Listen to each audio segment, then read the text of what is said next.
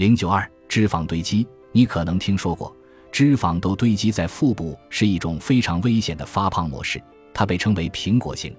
而如果脂肪堆积在臀部或髋部，就不用担心了。这种发胖模式叫做梨形。为了搞清楚为什么脂肪会堆积在腹部，让我们再次以战争做类比。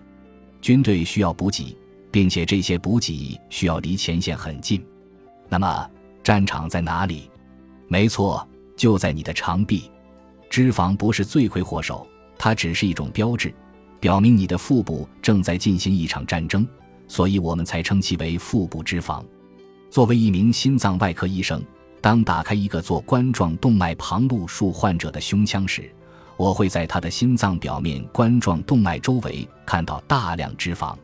这些脂肪又厚又硬，即便这个患者很瘦。既然这里堆积着大量脂肪，周围肯定有战争发生，并且一直要求增加补给。这场战争就发生在患者的冠状动脉里。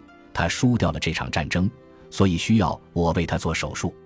实际上，很多研究显示，心包脂肪与血管疾病之间存在某种直接的联系。